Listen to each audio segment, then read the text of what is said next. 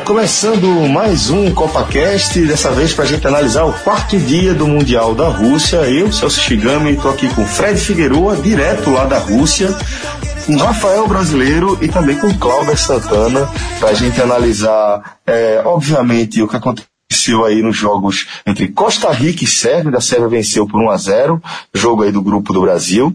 É, Vitória do México, a surpreendente vitória do México, provavelmente o resultado mais surpreendente aí desse início de Copa do Mundo, dessa primeira rodada, vencendo a, a favorita a Alemanha, e também falar também do que rolou entre Brasil e Suíça naquele empate, que inclusive já temos um programa é, gravado em loco lá em Porto de Galinhas, pelo trio Cássio Zirpoli, João de Andrade Neto e vejam só, o tetracampeão Márcio Santos.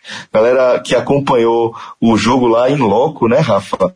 E naquele telão a gente acompanhou aí ao longo do dia, nas redes sociais até do podcast, mas também do menino, né? É, aquela super vibe lá na boate do, do, do Village. E, e essa vibe, Rafa, ainda pode ser aproveitada por quem quiser ir mais pra frente, né? Semana que vem, na, na semana que vem não, nessa semana, toda que, que o dia, a semana começa no domingo, é, na sexta-feira, eu e você, vai subir a plaquinha, né? Sai, sai Cássio e João, entra Rafael e Celso, e a gente vai sentar lá do lado de Márcio Santos, assistir a partida Brasil e Costa Rica, lembrando que é no fim de semana de São João, né? E, meu amigo, São João, o Village não decepciona, né? Então, quem quiser aí, acessa lá, Village Porto Galinhas, Village com dois L's, villageportugalinhas.com.br e faz a sua reserva e curte aí São João, Copa do Mundo. Lembrando que Jogos do Brasil, ali tem Márcio Santos lá, comentando, analisando as partidas. Ainda tem Chopp Caipirinha no 0800, meu velho. Então, pensou em jogo do Brasil, jogo da Argentina e do Uruguai, que vão conseguir. E ainda vai ter a gente, né, Rafa? É, enquanto o Fred Figueiredo e o Lucas estivessem lá na Rússia, a gente vai por lá, pelo menos para compensar, né? Tentar compensar alguma coisa. Já que a gente tá vendo a Copa em louco, a gente vê no melhor local possível fora da Rússia, né? Que é indiscutivelmente o Village. Pois é, galera. Isso aí, vilageportodegalinhas.com.br. Nosso código é o podcast45. É, vai lá, testa lá, bota o código da gente que eu não vou precisar falar mais nada não, você vai entender do que, que eu estou falando. É, Fred Figueroa, finalmente falando com você, é, na terra de Vladimir Putin. É, como é que foi essa experiência aí? Sei que você já compartilhou no, no telecast, mas é, Compartilha aqui com a gente também, faz um resumo do que você já, já passou lá para os meninos, favor, cara. Fala Celso, Rafa, Clauber e todos os ouvintes. É, companheiro? Exatamente, 2h53 agora, mas como madrugada nunca foi um obstáculo pra gente, né? Então, não ia ser aqui que a madrugada iria me derrubar. É, só queria dizer uma coisa ainda sobre o Village, viu? Quarta de final, semifinal, tô na área, tá? Vamos chegar forte. Não né? sei se o Brasil vai estar. eu não sei se o Brasil vai estar. Mas é, eu tô lá, tô lá. É, Celso, no telecast, é, como você falou, né?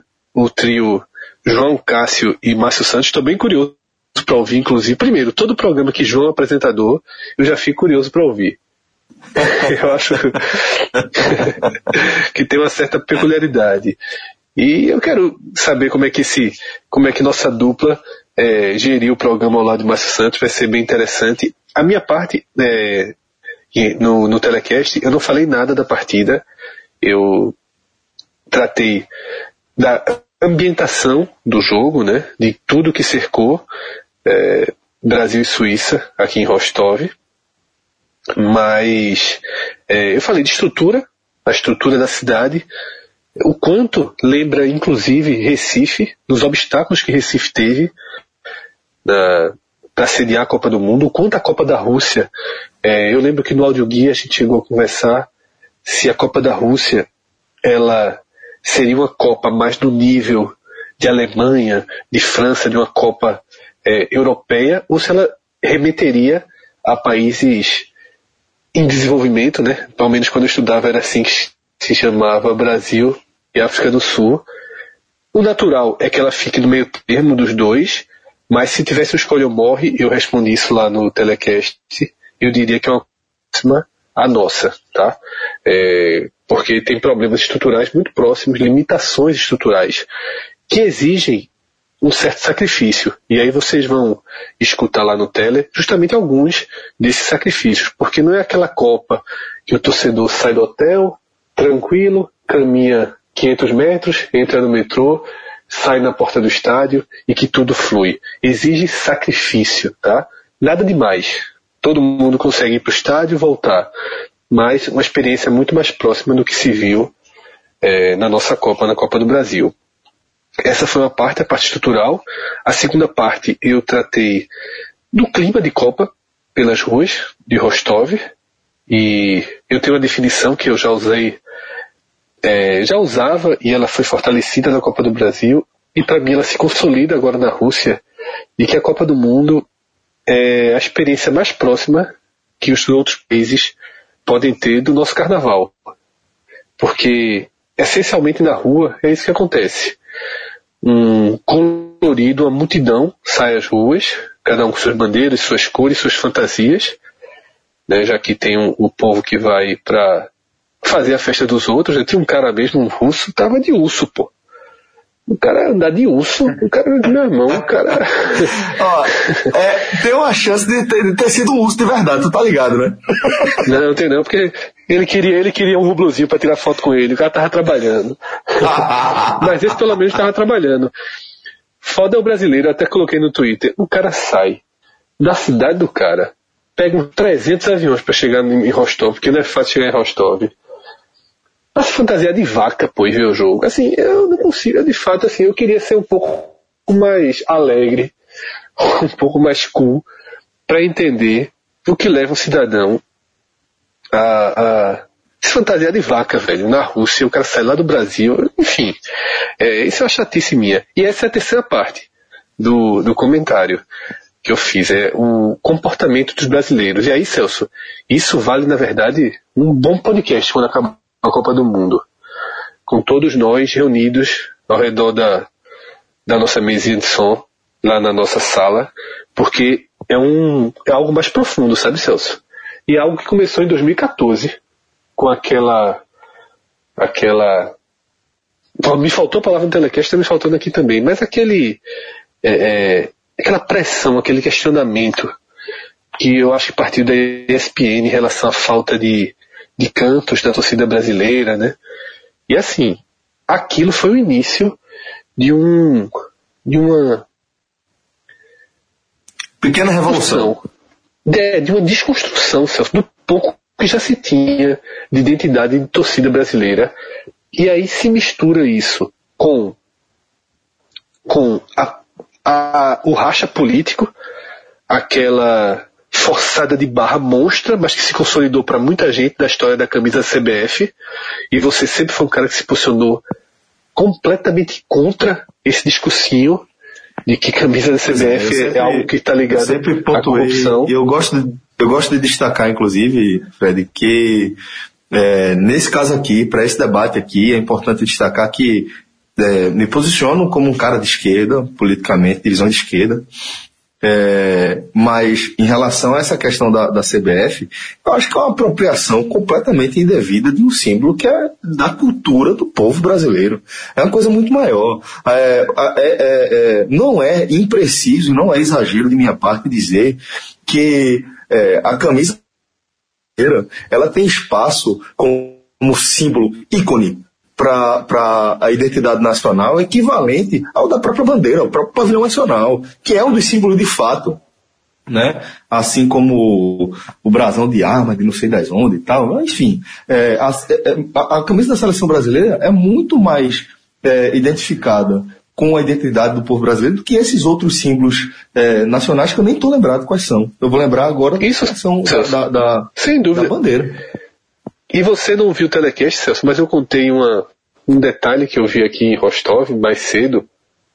Foi o seguinte, eu passei por uma escola e o muro da escola estava pintado com cada pedacinho do muro, assim o muro tinha aquelas divisãozinhas que o muro tem, né, que tem uma coluninha que acaba saindo.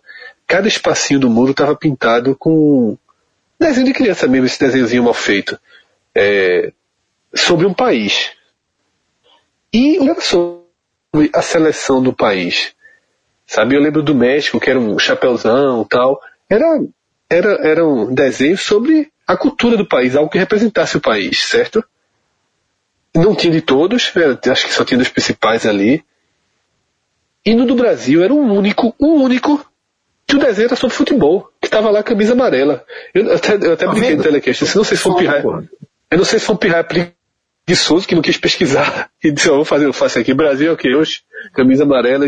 Mas seja, não, seja isso ou não, a prova é que esse é o nosso símbolo, o nosso maior símbolo. Eu concordo com você. Mas para a gente não estender muito é, nesse ponto, Celso, eu acho que gerou uma. deixou a torcida bem no trânsito. Tá? É um, é um perfil. Eu não consegui traçar, Celso. É, eu sou um cara que, no jornalismo, por exemplo, eu sempre é, tive como. sempre considerei que meu ponto forte, digamos assim, era o, eu tenho uma certa sensibilidade para traçar perfis. Eu sempre me, me, me, senti seguro em relação a esse tipo de, de trabalho. E eu saí hoje da, da Arena Rostov sem conseguir traçar o perfil do torcedor brasileiro que vem para a Copa do Mundo. Tamanhas são as diferenças, tá?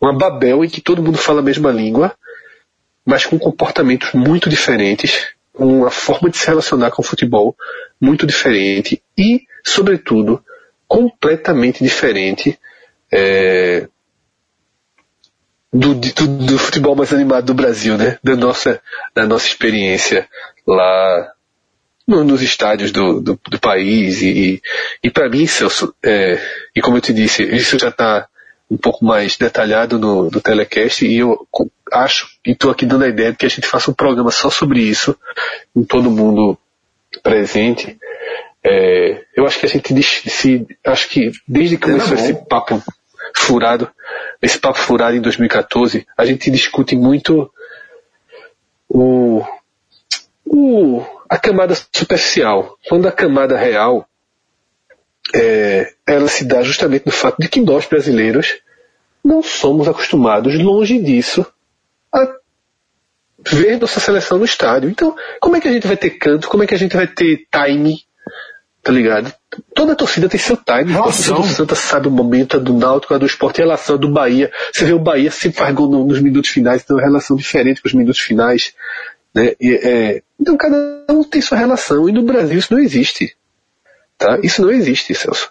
Eu, eu, eu assisti seis jogos da seleção na minha vida inteira, eu tenho 38 anos. Sabe qual é a impressão que eu tenho? 39. Sou jornalista. Sou jornalista esportivo e vi seis jogos da seleção. Seis. Eu acho que eu vejo mais de 30 jogos do esporte por ano no estádio. É. Como é que, como é que tem uma comparação? Se em 39 anos de vida eu vi seis, e o do esporte, sei lá, eu já devo ter visto, sei lá. Herança direta aí, essa desconstrução e o, o afastamento é, visceral da, da seleção e da da torcida brasileira é uma herança direta, uma contribuição é, do, do, do, nosso estimado né, Ricardo Teixeira, né, que se apropriou da, da CBF e da seleção brasileira como um, um, um um bem privado, né? É, negociou da maneira como quis. É, é, claro que, de certa forma, é um bem privado. Eu não, não sou especialista da área de direito é, é, tem que ser tratado de fato como uma instituição de certa forma privada, mas é óbvio que, que para efeito de seleção brasileira, você decidir que você vai, vai vender os direitos de exploração da imagem da seleção brasileira para um grupo árabe é, e, e, e, assim permitir com que essa, a, a, casa da seleção brasileira passasse a ser o Emirates Stadium é, durante, porra, sei lá quanto tempo, pelo menos uma década, uma década e tanto, é, é isso é uma herança que talvez a gente, a gente só agora esteja entendendo o, o, tamanho do dano que isso causou, sabe, na identidade, é, na relação da, do, da seleção, do torcedor com sua seleção. É uma coisa que, que para mim é, é deprimente de ver. Porém, vou tentar ser aqui otimista e entender que, pelo menos agora, a gente está enxergando o tamanho do buraco onde a gente está metido a preparação da seleção para esse ano ela é tratada como a melhor de todos os tempos, né? O Brasil chegou na Copa super bem preparado, focado. Agora, não ter tido uma mísera partida de despedida no Brasil contra qualquer adversário pega bebo de esquina, sabe? Só para que, que as crianças pudessem ver, sabe? Para que as pessoas se familiarizem mais com a seleção. Não, qual era o problema, sério mesmo, de o Brasil ter enfrentado um Canadá da vida?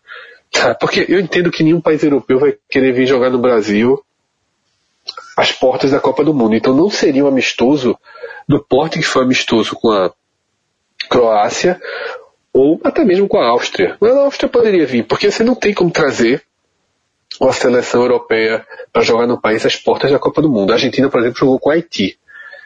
Mas o Brasil podia ter tentado, sabe? Um, um, Estados Unidos, por exemplo, podia ter tentado no Canadá. A Escócia jogou com o México, Fred, antes da Copa. No, no México, no México né? É, no México. No México aí, exatamente. Pra jogar com o Brasil não falta não, porra. Candidato é, é, é disposto a pegar, é, a cruzar oceanos aí para jogar com o Brasil, no Maracanã que fosse, sabe? Onde quer que seja. É, é, Onde quer que seja. Eu não tô nem chorando, eu não tô nem chorando. Eu não tô nem chorando aqui, Celso, para que seja fora do eixo, tá? É, porque nós, fora do eixo, temos um contato ainda menor com a seleção. Tá? Ainda menor. Nessa, nessa, nessa, nessa, nessa enquete que eu fiz, a partir de um comentário do meu primo, meu primo fez um comentário no dia da estreia do Uruguai, né, Felipe, no Twitter, que ele viu quatro jogos do Uruguai na vida dele e quatro do Brasil. Eu fiquei pensando Foda. assim, pô, o cara só viu quatro jogos do Brasil e eu fiz uma enquete no Twitter que eu diria que o padrão de resposta foi dos. Quem tem até 25 anos viu de 0 a 2 jogos. Tá? A maioria responde um. Quem tem a nossa faixa etária aí, 35, é coisa, esses quatro assim, então, né? É, não, 3 a 4, Celso. 6 já é, já é um perfil mais específico. Tipo, Cássio viu mais de 6 porque cobriu a Copa América, não sei o quê. Eu vi 6, mas pra eu ter visto 6, o meu primeiro foi contra o Paraguai lá em 89. tá ligado? É foda. Então, assim, é, eu não encontrei ninguém que viu oito jogos, sabe? Dez, ninguém. Como é que não tem ninguém é, é, é, é que viu dez jogos da seleção na vida? É foda. É, foda. é muito pouco, é muito pouco. Bem, é, foda, Fred. É foda. Realmente é um cenário bem lamentável, bem preocupante mesmo. E Vamos ver como é que, que isso se reverte, né? Certamente uma conquista de um título ajuda. e já que a gente está falando nisso, vamos falar rapidamente aqui do jogo, até porque, como a gente já apontou ali, né? É, já tem um telecast gravado especificamente aí só sobre esse jogo, entre é, por Fred, é, perdão, por, por João, é, Cássio e Márcio Santos. Pô, vou falar isso tantas vezes quanto eu puder. e, e é, então a gente vai, a minha proposta aqui para vocês é o seguinte, vamos só fazer da cada um, vamos dar uma impressão rápida sobre o jogo do Brasil, qualquer coisa sobre é, o jogo do Brasil. Eu vou começar com Calber, querido, é, queria a sua sua análise, o que é que te chamou a atenção aí desse empate do Brasil na estreia, é um empate de, sei lá, três décadas que não acontecia isso, Calber? É desde 78, né, que o, que o Brasil não empatava no estreia. Assim, eu dividi o jogo, posso dividir em jogo duas partes, assim. O primeiro tempo do Brasil, achei, até os 30, 35, achei que o Brasil estava indo bem, teve aquela pressão inicial da Suíça, mas depois o Brasil fez seu jogo, fez 1 a 0 e aí controlou o jogo. Tanto é que no intervalo, eu comentando com os amigos meus, falei, pô, o primeiro tempo tá tranquilo. É tentar, no, no começo do segundo tempo, matar o jogo e garantir a vitória. Só que aí o segundo tempo dá, tem logo o gol do, da Suíça no início e aí bate aquele desespero, aquela ansiedade de estreia, que Tite bateu muito também nisso e, e já, é, apesar do primeiro tempo tranquilo também, vale destacar que o Brasil tinha algumas peças que não estavam indo bem. Neymar, Marcelo, William, que continuaram é, assim no segundo tempo. E aí, no desespero do Brasil, também acho que errou um pouco nas substituições, foi muito pragmático, poderia ter, ter apostado Douglas Costa, é, a, a série de Casimiro para a entrada de Fernandinho até Douglas concordo, Costa mas Renato Augusto já não por conta disso, inclusive, né? Isso, é. Porque ele optou por tirar Casimiro ali por conta do cartão amarelo e, e acabou queimando essa substituição que seria, na minha opinião, de Douglas Costa. É, talvez assim, ao, invés de Renato Augusto, tivesse colocado Douglas Costa, tinha tentado algo mais ofensivo para o Brasil. E aí já fui na, na base do, do, desespero final do jogo do Brasil, mas assim, é, é, tava a gente sentia que o time estava nervoso, assim, afobado, tentando. E, e, em determinado momento até tomou uns contra-ataques que, que eu pensei que podia. A Suíça podia até ter feito o segundo gol. Assim, é, é não, não dá para também ficar desesperado, é uma estreia normal o, o, o, resultado, a ansiedade do Brasil. Acho que a partir de agora as coisas vão se assentando mais. O Brasil vinha mostrando dele as eliminatórias. Pois bem, é, Rafa, e para você, que é que, como é que você resumiria aí a estreia do Brasil? Resumiria de um início enganador e um final de partida que foi a cara da seleção no segundo tempo, uma seleção ansiosa. É, é, não parecia tanto no começo, porque o gol saiu muito rápido, o Brasil adiantou a marcação, é, não, não quis cair na, na armadilha da, da própria Suíça, tentou pressionar lá no seu campo de ataque, deu certo. Coutinho fez o gol, que é isso que essa, essa seleção tem, diferentemente de outras do passado, principalmente a comparação lógica com a 2014, que são jogadores que sabem bater de fora da área. Até Casimiro, meu amigo, vai ser um cara que vai bater de fora da área em algum momento. Fernandinho entrou no segundo tempo por ter essa característica também. Tito falou isso na, na coletiva. E o que eu pensei no, no primeiro tempo inteiro foi que estava muito tranquilo, e achei que a seleção estava muito concentrada. Só que no primeiro lapso de concentração, que Copa do Mundo é isso, meu amigo, deu vacilo, você leva gol, levou um gol no erro coletivo da defesa, que vai para mim desde Thiago Silva, passando por, pela inocência de Miranda e a um, não entendi porque Alisson ficou parado. Uma bola que vinha vale, vale destacar, Rafa, só pontuar aqui que o cabeceio, independentemente da, da existência da falta ou não, lógico que existiu a falta, mas independentemente disso, ignorando essa falta, uma vez que o árbitro não marcou, é, o cabeceio foi feito entre Thiago Silva e Miranda, e na frente de Alisson. Eu acho isso muito emblemático. Eu acho que é, esse é o foi feito na frente foi feito no meio de milhares de jogadores do Brasil. O cara era o único, tinha acho que mais uns quatro próximos. E aí Sete, o que Fred falou. Rafa, né? Eu, eu vi uma foto na internet que perfeita foto. Que o cara falou assim, a nova versão do 7 a 1 Sete brasileiros na área contando com um goleiro e o cabeceador da Suíça. Pronto, aí eu lembrei logo de você, Fred, porque acho que foi logo no telecast de Brasil e Croácia, você falou que não confiava, tinha alguns porém, alguns senões com essa defesa. E aí ela apareceu no primeiro jogo, de um vacilo coletivo, e aí o Brasil foi o Brasil que a gente esperava em algum momento um Brasil tenso, um Brasil ansioso para finalizar. E, e, o que me chamou a atenção em algum momento, em, é, logo no gol, foi que Tite estava tão tenso com essa estreia que ele nem comemorou o gol de Coutinho direito. Pô.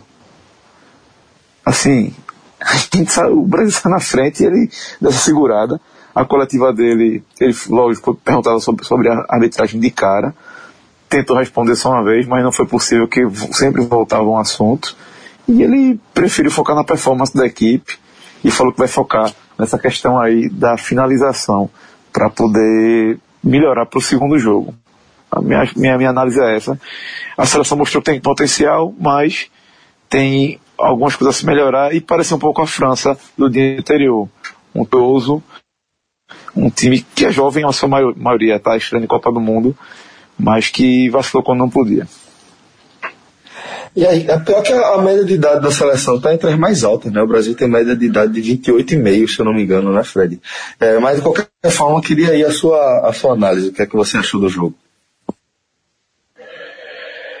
É, Celso, eu, eu acho que foi um jogo, para mim, muito dentro da normalidade, tá? Muito dentro do que do esperado. Foi um jogo que, que. Lógico que o resultado esperado não era um empate. Mas assim, era o segundo resultado e era assim, no, no, se eu fosse colocar no bolão, eu ficaria entre 0 a 0, 1 a 0 e 1 a 1, tá? Ou seja, dos três resultados possíveis para a partida, dois seriam um empate. É um time que fez uma ótima campanha se defende muito bem e que não é inocente na hora de, de atacar. Só que o Brasil, uma partida muito bem, inteligente, enfrentando a, a Suíça da forma com que tem que se enfrentar, fazendo a marcação. Que assim, eu, eu não sou um cara que acompanha de perto o futebol internacional. E como tô, estava na Turquia na semana passada com minha esposa e, e tem, tem, sido muito difícil acompanhar o jogo da Copa do Mundo. Eu confesso que eu nunca tinha visto a marcação que Brasil e Suíça fizeram nos primeiros, sobretudo no primeiro tempo, para tiro de meta, tá? Armaram três jogadores na linha da área adversária. Eu nunca tinha visto isso. O Brasil armava com William, Jesus e Neymar.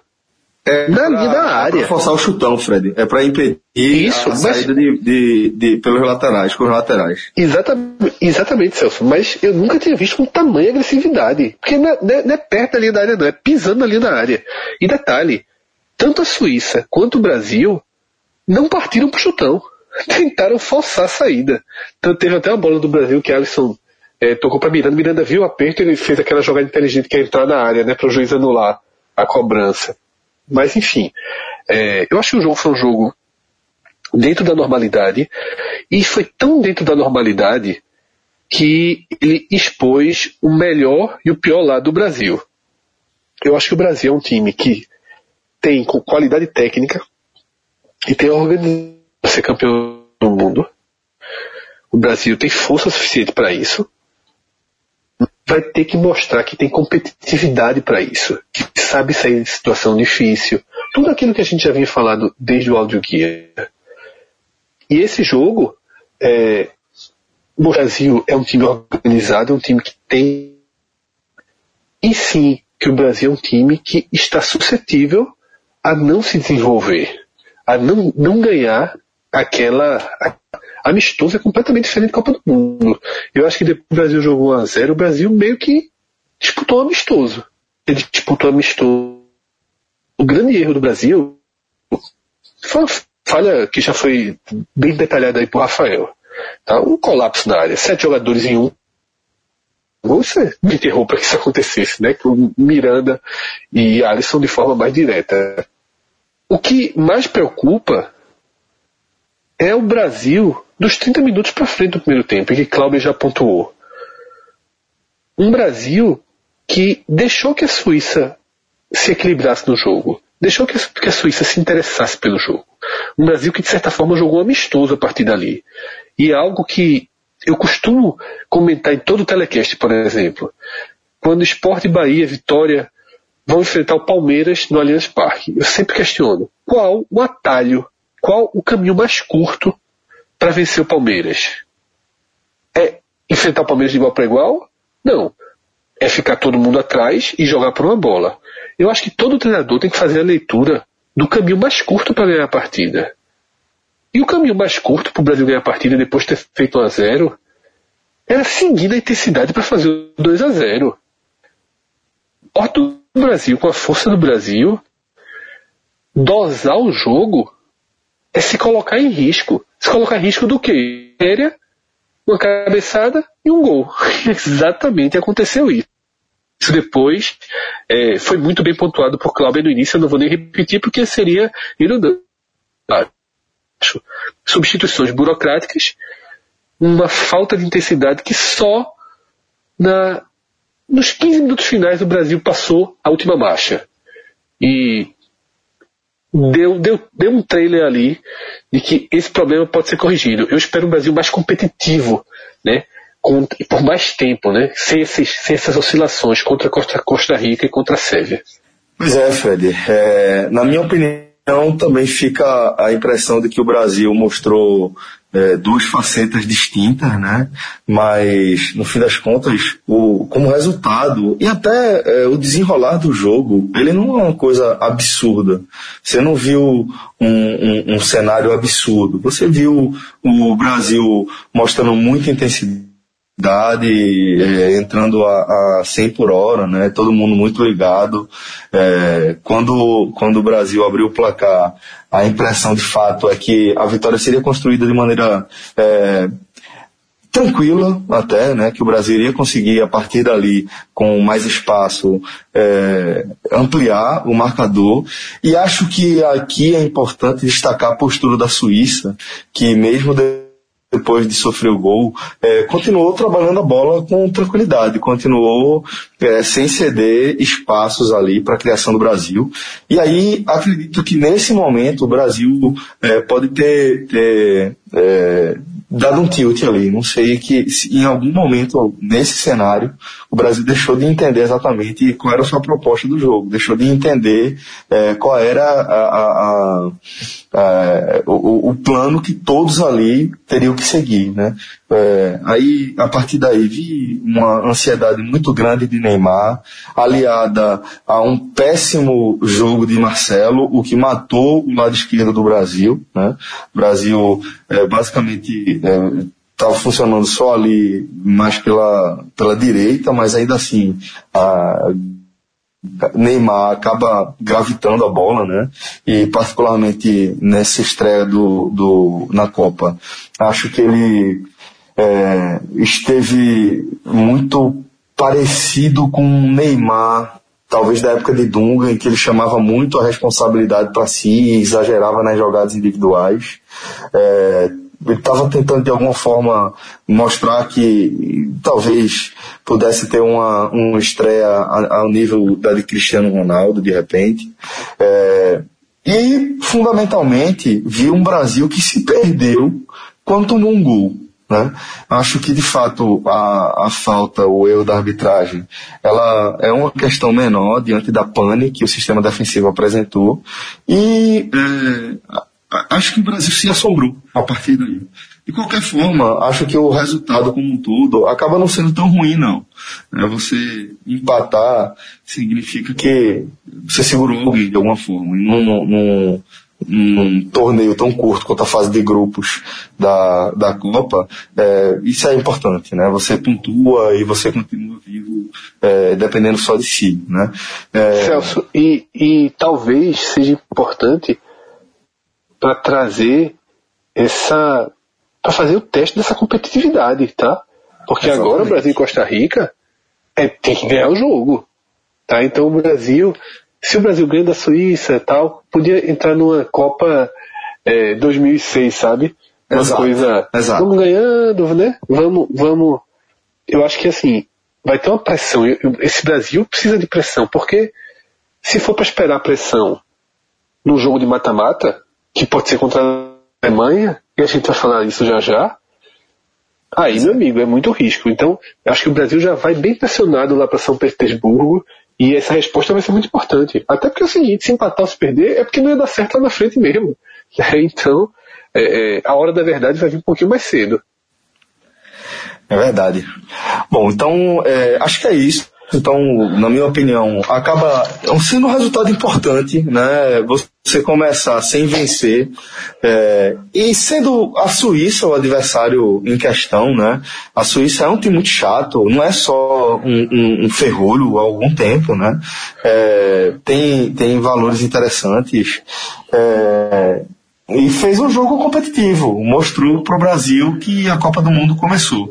Então acho que foi um resultado importante e que pode, é, de certa forma, ajudar o Brasil nessa caminhada, sendo bem, bem fire. Ô Celso, bem fire. Eu dei, quando eu dei minha tweetada da normalidade, teve um cara que me marcou com o meme de um cara doido com extintor correndo para lá e para cá. Eu ri demais do meme. Agora, é, por exemplo, a Argentina a Argentina empatou com a Islândia, tá?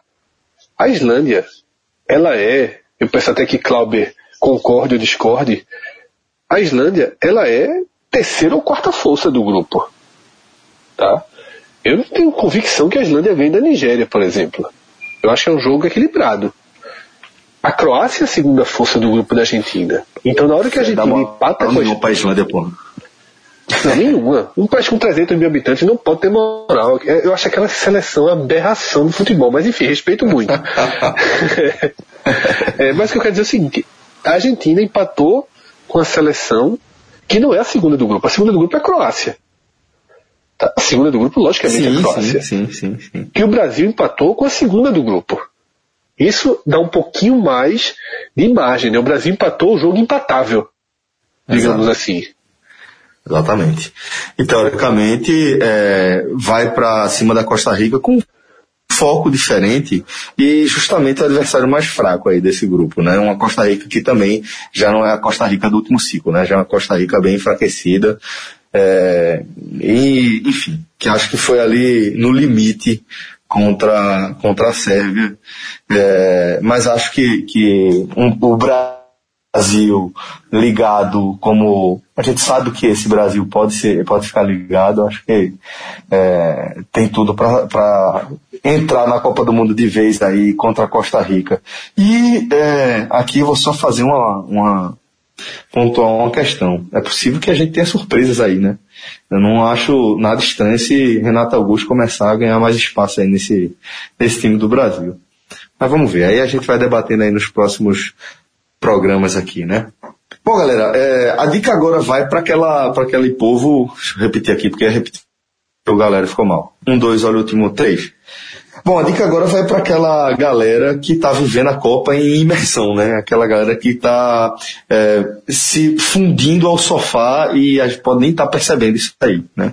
E você que está nesse, nesse estágio, né, é, é, assim, não faço crítica nenhuma. Gostaria muito de estar também é, me, me, misturando aí ao meu sofá, mas não é o caso, né? Com filho pequeno não, não tem condições, né?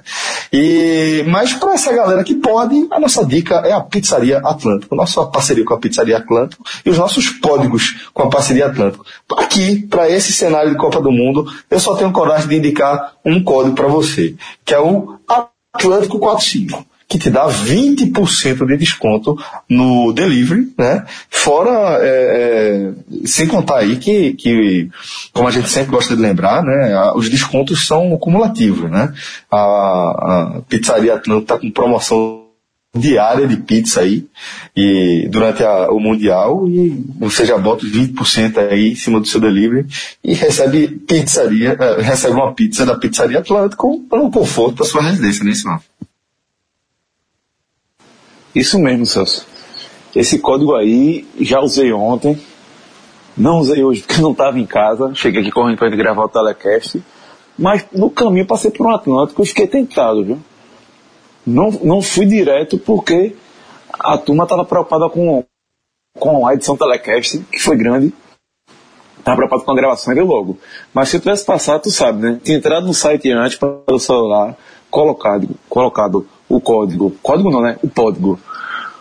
Pega leve 45 e tem garantido 20% que você recebe aí no delivery e pelo Pega Leve e tinha garantido mais 10 no 45 minutos. Ou seja, meu amigo, é desconto que não acaba mais, né? E lembrando, Celso, o que é o principal, a turma que gosta de pizza, todo dia tem pizza por R$ 32,90 na Pizzaria Atlântico, meu amigo. Então não pede pizza quem não quer. Porque tem um preço desse e o código podendo ser usado para dar mais desconto ainda, pelo amor de Deus. Pois é, galera. Então vai lá no site pizzariatlântico.com.br, faz o seu pedido, escolhe a sua loja se você quiser sair da sua casa para pedir é, no, nosso, no nosso código Pega Leve 45, né? Ou então você utiliza o nosso Atlântico 45 para receber aí em casa, na sua tranquilidade e, e dentro da Copa do Mundo. Olha aí, que beleza.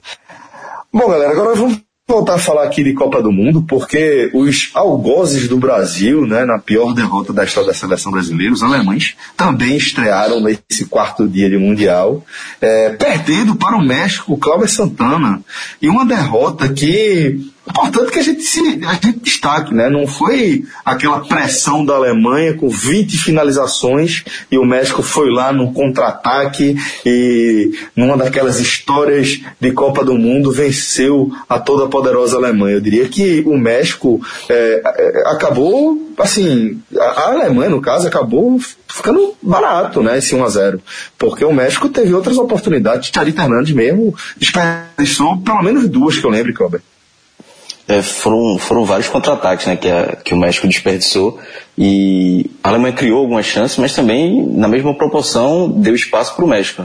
É, foi uma estreia bem, assim, é, surpreendente e, e para a Alemanha botou a, a, preocupação, aumentou a preocupação com a defesa. Né? Foi um jogo que a defesa errou muito, muito lenta e, e por isso os jogadores do México estavam sempre em vantagem nos contra-ataques. E falando um pouco da estratégia do México, acho que Osório, a gente conheceu aqui no, no futebol brasileiro pelo São Paulo, ele tem as loucuras dele, né, de mudar sempre a... Chegou, chegou com a cabeça prêmio, né, no é, Copa. A torcida, esse é o último amistoso lá, ele saiu vaiado, né, a torcida pediu a saída dele. Até por isso, né, pelas constantes mudanças. Mas ele é um treinador que também se apega muito ao adversário, de neutralizar o adversário. E contra a Alemanha ele foi, foi praticamente perfeito, né, porque ele, ele matou o meio campo da Alemanha, por ser, a Alemanha por ser um time mais tático, coletivo, não tão técnico, ele, ele, ele matou o cérebro da Alemanha, né? o coração, o cérebro o, da Alemanha reside ali no meio campo. E aí ele anulou o meio campo, a Alemanha teve muita dificuldade para sair, e aí nos contra-ataques fez 1 a 0 podia, podia ter feito mais. A Alemanha mostrou, além da defesa, é, é, é, além da defesa frágil, como se mostrou, a bola não, não chegava no, no Timo Werner para ele finalizar. Depois é, o Joaquim Low tentou com, com Mário Gomes, Miller, mas não, não, não conseguia não conseguia reagir. E aí fica a situação da Alemanha já começa a complicar, porque é, é, o grupo, como até Fred tinha alertado no Aldiguê, né? Não é. A gente, eu pelo menos contava com a Alemanha primeiro, mas agora é bem factível a possibilidade de ser segundo é, a Alemanha e quem sabe poder pegar o Brasil nas oitavas. Pois é, Fred. É uma, uma estreia decepcionante aí, né, dos alemães. Não sei se daria pra gente colocar aí em escala se não, com certeza. A Alemanha acabou sendo bem mais decepcionante que o Brasil, né, Fred? Bem mais, bem mais, até porque perdeu, né? Se tivesse sido um a um, a gente poderia a gente poderia colocar no mesmo, no mesmo grau. É, até porque o México é um time do mesmo, do mesmo porte da Suíça por, por caminhos diferentes, tá? O México tem mais futebol do que a Suíça. Mas para chegar aos objetivos, eu diria que os dois têm objetivos parecidos. Né? Sonham talvez com a quarta de final, certo? Porque quem sabe se conseguirem um cruzamento, pode até se enfrentar. A gente está falando, eu estou comparando aqui México e Suíça, mas a gente não sabe os estragos que essa vitória mexicana sobre a Alemanha vai fazer na classificação final do grupo. E já há um desenho até de de uma possibilidade desse confronto acontecer caso o México siga fazendo sua parte contra a Coreia e contra a Suécia. Veja só, o México tem o poder das mãos agora. Ele ganhou do adversário mais forte do grupo. Então, ele tem o poder das mãos de ser primeiro colocado. Enquanto a, até com empate, né, uma vitória e um empate, o México tende a ser primeiro colocado. Tá? Já que a Alemanha só faz seis pontos. Então, eu diria que o México se tornou sim o favorito para a primeira, primeira colocação do grupo dele. E eu não acho que a Suíça se tornou a favorita para a primeira colocação do grupo do Brasil. Acho que o Brasil ainda é capaz de, de fazer resultados contra a Sérvia e Costa Rica acima dos que a Suíça pode fazer, até porque a gente também não imagina a Suíça goleando ninguém. não sei se tem histórico da Suíça golear alguém em Copa do Mundo. É, então, assim, se, se esse confronto agora ele é mais do que possível, um deles pode chegar nas quartas de final e é mais ou menos o teto é, para esses, esses, essas seleções. Então, assim, é claro que a Alemanha deixa uma, é um resultado pior em relação à situação no grupo, é um resultado pior em relação ao futebol apresentado porque a Alemanha chegou nessa Copa num período de baixa. O Alemanha não ganhou um jogo esse ano. A Alemanha tem problemas. A Alemanha fez uma curva. Né? Ninguém esperava que essa curva acontecesse, mas de repente ela aconteceu. E eu vamos esperar Suécia e Coreia, inclusive, para ver o que o tamanho do buraco que essa Alemanha se meteu. Porque assim, você fazer um jogo de vida ou morte com a Suécia está longe de ser uma situação confortável. Se a gente falou que o Brasil vai, vai pressionado para o jogo contra a Costa Rica, a Alemanha já está pressionada no, no grupo dela, né? Super pressionada. Porque Celso falou algo algo ali na explanação dele sobre o Brasil, que na hora me soa até estranho por ser o Brasil, que é aquilo. Você empatou, você segurou alguém. E porra, mas será que isso vale pro Brasil? vale tá, a prova é esse grupo da Alemanha. O fato do México ter três pontos e na próxima rodada o México enfrenta a Coreia podendo ir para seis, joga inclusive antes da Alemanha. Veja, veja esse cenário. Vamos, vamos fazer o cenário aqui que são os resultados básicos, lógicos. A Suécia ganha da Coreia e o México ganha da Coreia.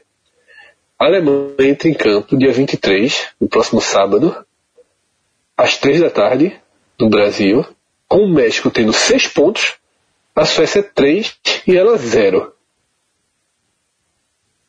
Veja o tamanho do problema que a Alemanha terá pela frente. Basicamente, com a Suécia jogando pelo empate. Basicamente, veja só. Se a Suécia é, empata. Cenário, se a Suécia empata. É. Se a Suécia empata, Celso, faz 4x1, certo? Pois é. Na última rodada, México e Suécia, empate amigo. Passa os dois. Total, total. E quem vai jogar? É, exatamente. Eu já tô nervoso. Veja o tamanho. No Village. Vai ser muita veja bola. O, veja o tamanho da confusão que a Alemanha se meteu com 1 a 0 inocente do México. E é, meu amigo, é o seguinte, é, só, é, Fred falou aí que foi um gol inocente, mas é, teve até um amigo meu que exagerou, disse que era parecido 9 a 0 pro México, de tanto contra-ataque que perdeu. Ticharito poderia ter virado um Cueva, o Cueva mexicano, porque, meu amigo, dois contra-ataques que ele, né, assim, até agora eu tô querendo entender o que é que passa na cabeça dele, porque ele não tocou aquela bola antes. Mas enfim, o México venceu, heroicamente. Tomou é um todas cara... as decisões erradas em todos os contra-ataques. É, todas, todas mesmo. E Osório é assim, quando passou pelo São Paulo, sempre foi um cara que talvez pecou por até por ser é, às vezes ofensivo demais em alguns momentos. E ele assim, sempre é um cara que incomoda, né? Que era um montado para incomodar o adversário, só que lá atrás talvez não tivesse o material humano necessário no São Paulo na época e por isso foi visto de outro modo. Mas, mas que surpreendeu. E esse cenário que, que Fred colocou, é sério, eu não tô querendo, eu, tô sinceramente não querendo imaginar esse, esse cenário pro próximo, pro próximo sábado, que só vai estar no Village. Eu tô falando, tô, eu tô falando sério, velho. Eu acho que eu me pinto de, de amarelo e azul. Porque todo mundo sabe, né? Eu ouvi assim, assim que o México ganhou de 1 a 0 eu só pensei em uma coisa. Brasil e Alemanha, dia 2 de julho. Oitava de final, não, velho. Não. Oitava de final, não, pô. Sim, sim. Não, sim. não, porque tu, é porque não, tu tá aí, não, cacete, não, né? Não, não, pô, é meu aniversário, pô, pelo amor de Deus. Pelo amor de Deus, eu quero ganhar da Alemanha no, na final. Eu quero pegar é, a Alemanha na final. Porra. Sim. Bicho. Alemanha e Samara, Fred, por favor. Fred, agora viajar se fode, Fred. Faz isso não, porra. Ó, é, quando o Rafael falou sobre se pintar de amarelo e azul, eu me lembrei de algo, de algo que eu quase falava naquele tema principal. Que foi quando eu falei do cara em fantasiar de vaca, que eu não conseguia entender. Eu cheguei a pensar assim, Rafael pode me explicar? Porque Rafael talvez entenda. Aí ele fala que deve se pintar de amarelo e azul. não teve um cara que foi de vaca pra porra do jogo. Aí eu queria entender. Disse, Rafael, talvez Rafael tenha explicação. O cara é brasileiro. brasileiro. É brasileiro. Faço a mínima ideia. Agora tem, tem Ou indiano, né?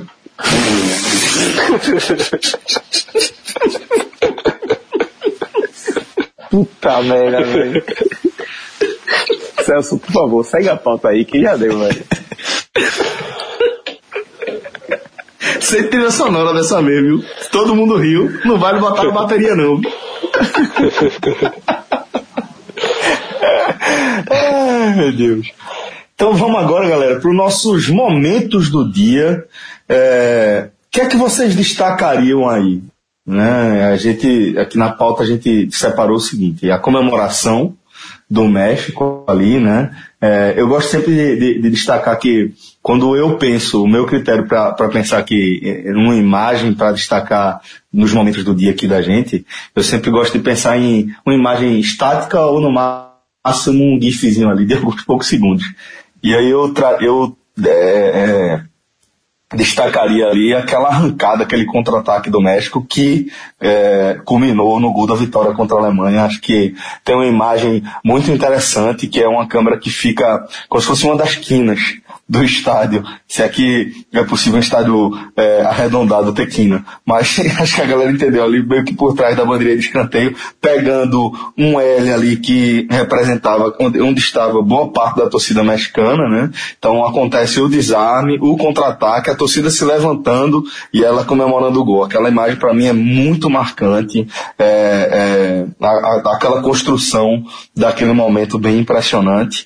É, destacaria também aqui o nervosismo de Tite, né, que normalmente é, a gente tem, tem acostumado a, a, a, a, associar uma imagem mais de tranquilidade, né, pro técnico do Brasil. Ou então aquela imagem, né, que Fred destacou, né, com os sete defensores brasileiros e somente um suíço vencendo a zaga brasileira. O que é que vocês apontariam aí? Vou começar aqui por Clauber. Eu fico com a comemoração do México. Essa, essa imagem que, que você citou, Celso, é, mostra, dá noção da quantidade de mexicanos que estavam lá e até os que não, tavam, não são mexicanos, mas estavam torcendo pelo México, né? Foi uma grande parcela do estádio. uma história do cacete para contar, porque Verdade. eu arrisco dizer que é o maior resultado da história do México numa Copa do Mundo. Eu acho que a gente viveu um pouco aqui em Recife quando a gente viu Costa Rica e a Itália, por exemplo. Tipo assim, isso. Era um, claro que a Alemanha é, vem num momento melhor, é atual campeã, então tem um peso maior. É, mas a comemoração da, da, torcida ali, até dos próprios jogadores em campo, acho que foi um negócio muito bonito. Acho que pra mim foi, marcou mais o dia. E para você, Rafa? Rapaz, é, a do México foi, foi, foi gigante. Eu vou ficar com ela também, mas vou fazer um, um, dar um parêntese aqui. Essa imagem do Suíço subindo no meio dos sete brasileiros, como o Fred frisou, Tite com certeza vai imprimir e vai botar na parede amanhã, lá da, da concentração lá em Sochi, pra galera nunca mais esquecer disso. Mas não tem pra onde correr não. A, a, é, o, a comemoração, o gol do México é o contra-ataque, é, é com certeza a imagem do dia. Fred? Acompanho o relator. Bom, então quem sou eu, né, para discordar, né? É, então a gente tá fechado aí com esse contra-ataque mexe porque a, a, imagem é muito bonita mesmo. A imagem é muito. É só, Celso. Do desarme. Seria, é, seria um, uma visão muito brasileira é, não ser esse, esse momento do dia. A imagem que resume o empate do Brasil é aquela. Mas o empate do Brasil ele é menor do que a vitória do México. É isso. É isso. Não tem nem o que falar mais. Bom, então vamos agora escolher quem foi o craque do dia hoje. Será que foi Felipe Coutinho, com o golaço que ele fez? Cláudio. Celso, assim, apesar do, do, do, golaço, eu, eu acho que eu ficaria com o Shoa, goleiro do México. É, acho que ele teve um, um, um impacto maior no resultado final. Até talvez se o Brasil tivesse vencido por 1x0, voltaria em Coutinho, mas eu acho que o show foi, foi mais decisivo. É, o show, eu, assim, minha opinião é que o show é um goleiro bem mediano. Parece que em Copa do Mundo, a gente já tinha visto em 2014, e hoje, de novo, ele cresce muito em Copa do Mundo, né? Ele. Hoje foi uma partida também, né? Também, também. Também um pouco de sorte. Clauber, o show faz o que da vida? Quando não é goleiro do México? é uma boa pergunta. Não, é sério, é sério, tô perguntando sério mesmo. Ele é goleiro de quem, pelo amor de Deus?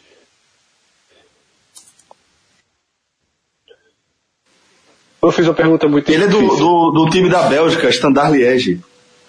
Meu Deus do céu. Pronto. Esse cara passa quatro anos de férias. Mas eu já vi jogador, a gente tem jogador que não gosta de jogar contra o Pernambucano. Mas o cara não gosta de nada. Só gosta de Copa do Mundo. Porque se transforma, porra. Se transforma. É impressionante, porra. Pega, pega muito mesmo. Geninho. O mais próximo dele é Geninho, porque Geninho não gosta do primeiro semestre todo, né? Geninho só trabalha, campeonato estadual, Geninho não gosta de trabalhar. Mas, porra, da... o cara não trabalha. Olha só, o cara que é goleiro da Bélgica, Celso. O cara que é goleiro da Bélgica, esse cara tá de férias, porra. A gente trabalha e... muito mais aqui no podcast do que um goleiro de futebol belga. Pelo amor de Deus. Na, Ele passou no futebol espanhol depois da Copa do Mundo, jogou no, no Málaga e no, no, Granada, se não me engano. E sim, sem, sem grande partida. Assim, é. Tanto é que caiu mal, é. pra Liga da Bélgica. Né? Pra Liga Lógico. da Bélgica. Lógico, porque uma, uma coisa é a geração belga, outra coisa é futebol jogado dentro da Bélgica, pô. Exatamente. Não, duas coisas completamente diferentes. Deixa eu falar só uma coisa sobre. sobre. o Showa. 2014 estava a disputa entre ele e Corona. Aí o que aconteceu? Corona. É, Corona disputava a posição, mas o Showa entrou, segurou contra o Brasil bem, né? E virou titular. Esse ano, alguns dias antes da, do jogo de hoje, Corona disse de novo que esperava, tinha esperança de ser titular, achava que poderia ter alguma chance. Acabou hoje, né, meu amigo? Com 37 anos, só, segundo, só a última Copa aí no banco de reserva mais uma vez. Porque só joga aí contra a Coreia do Sul se já tiver totalmente classificado e olha lá. Pois é. é... Oshua, então, deixa eu ver. Rafa, pra você, quem foi o, o do dia? Eu pensei um pouco no goleiro da Suíça, mas a atuação dele esteve bem atrás do que o Show fez hoje. O Show foi decisivo mesmo, como, como o Klober falou. E talvez assim poderia até ser justo dar um, o prêmio para o sistema defensivo do México como um todo. Mas como o Show foi o personagem principal, né, a gente aqui está escolhendo o herói, o herói da rodada aí, o craque da rodada, fica com, com o Oshua. E lembrando que é o segundo, se a gente se for confirmado aqui por todos nós, né, vai ser o segundo dia consecutivo que a gente escolhe um goleiro, né? Que no terceiro dia a gente escolheu Hannes Dawson, goleiro da Dawson. Isso, obrigado. Você assiste Vikings ou não? Isso. Agora veja só. islandês, pô. Veja só, Islândia, Suíça, México, Egito contra o Uruguai. O mundo, o mundo, essa Copa do Mundo, ela tá mostrando que as seleções não todas. Não mais não, hein? Nessa não. As seleções todas, das mais fortes, das mais fortes, as mais fracas, estão plenamente adaptadas ao a jogar com as linhas completamente recuadas, né? A fazer aquela marcação na sua intermediária.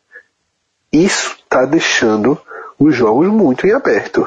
Porque assim, o, o que é a Islândia além disso? Sério mesmo, o que é a Islândia, além de duas linhas defensivas super... Pode o ponto super, super compactadas. A Islândia é isso, pô.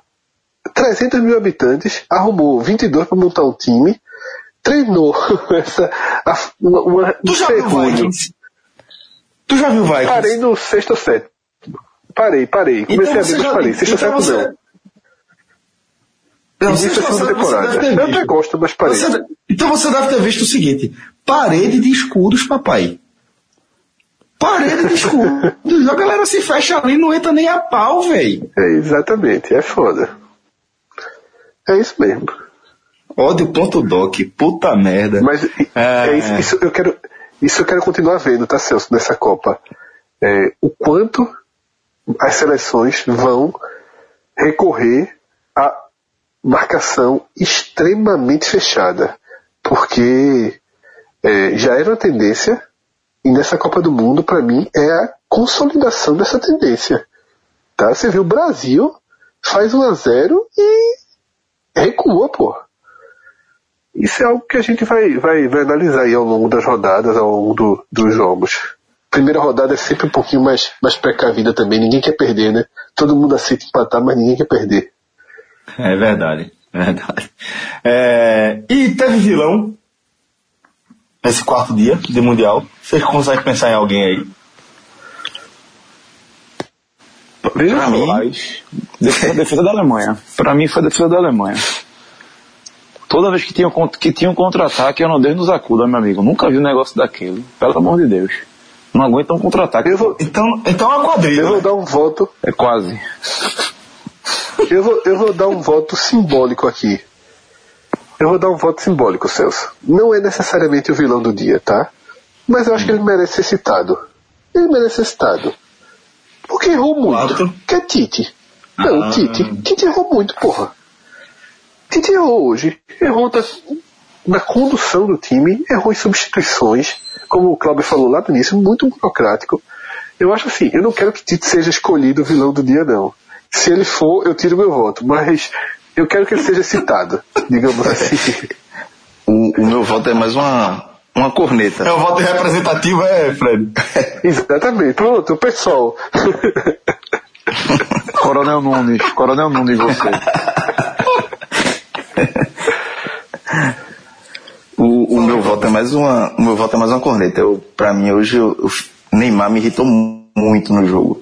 Assim, não foi bem e toda hora segurando a bola mais do que, do que deveria, é, e sofrendo muitas faltas por causa disso. Não foi bem no jogo. É, hoje Neymar, é, se, ele, se ele tinha melhorado depois de 2014 com o Tite, nesse jogo coletivo hoje ele voltou algumas casas. E como ganhar com Neymar, Marcelo, William e Danilo jogando tão mal quanto como jogaram, né? É difícil ganhar o jogo. Pois é, não, então, é, é, isso tudo é importante a gente destacar, da gente destacar nesse, pra essa estreia, né, do Brasil, mostrar que também, é, quando a gente observa que tantos jogadores jogaram mal ao mesmo tempo, a gente fica até mais tranquilo. Porque você sabe que dificilmente vai acontecer de novo. A gente não pode dizer que foi somente o primeiro jogo oficial de Neymar desde a fratura no pé. O primeiro jogo oficial. O ritmo é completamente diferente. A isso, intensidade isso. de um jogo, um jogo oficial é completamente diferente. O jogo de Copa do Mundo. Porque é, você pode ter certeza que nesse nível de Costa Rica, de Suíça, de Sérvia, o jogador que tiver ali com a incumbência de ir em cima de Neymar, naquele lance específico, Neymar tá passando pelo setor dele, ou dificilmente a gente vai ver marcação individual, mas tipo, o cara tá na incumbência de, de naquela de, de marcar Neymar na hora que ele tá recebendo aquela bola, você pode ter certeza que ele vai tá, tá vivendo é, um, um, grande momento assim da carreira dele, sabe? Um momento de divisor de, de de águas ou um momento que ele vai recordar, que ele vai contar para os filhos dele, né? Então é, a gente tem que lembrar que Neymar ele está voltando de lesão nesse cenário, né? Então acho que a tendência é que as coisas melhorem, né, Cláudio? É, o, próprio Tite falou que antes do jogo, né, que ele não estava 100%. E é por, foi por isso até que me incomodou muito. A gente sabia que a marcação ia ser forte, então era mais fácil fazer o jogo fluir rapidamente com toques, tinha Coutinho por perto, Gabriel Jesus. Pois é, é como se ele quisesse. Marcelo É como se ele estivesse querendo provar alguma coisa, né? É, chamar a responsabilidade, né? Mas assim, dá para chamar a responsabilidade é, é, compartilhando a bola, né? Não como ele vem fazendo com o Tite. É, exatamente. Bom, senhores, vamos encerrar por hoje aqui esse programa, porque a gente já se alongou pra caramba, né, Rafa? É... Vocês têm mais alguma coisa a acrescentar pra gente fechar? Eu quero mandar um abraço pra galera aí, agradecer a audiência. A galera tá usando aí a hashtag CopaCast45. E vamos embora, né? Verdade, a gente tá lendo, viu, galera? É, e vamos embora que já é segunda-feira. Eu quero que chegue logo quinta pra ir pro Village, meu amigo. Eu tô pensando só nisso essa semana agora. Simbora, tô nervoso já também. Valeu, Cláudio, valeu, Rafa, valeu, Fred, um valeu. abraço a todos. Até a próxima, galera. Tchau, tchau.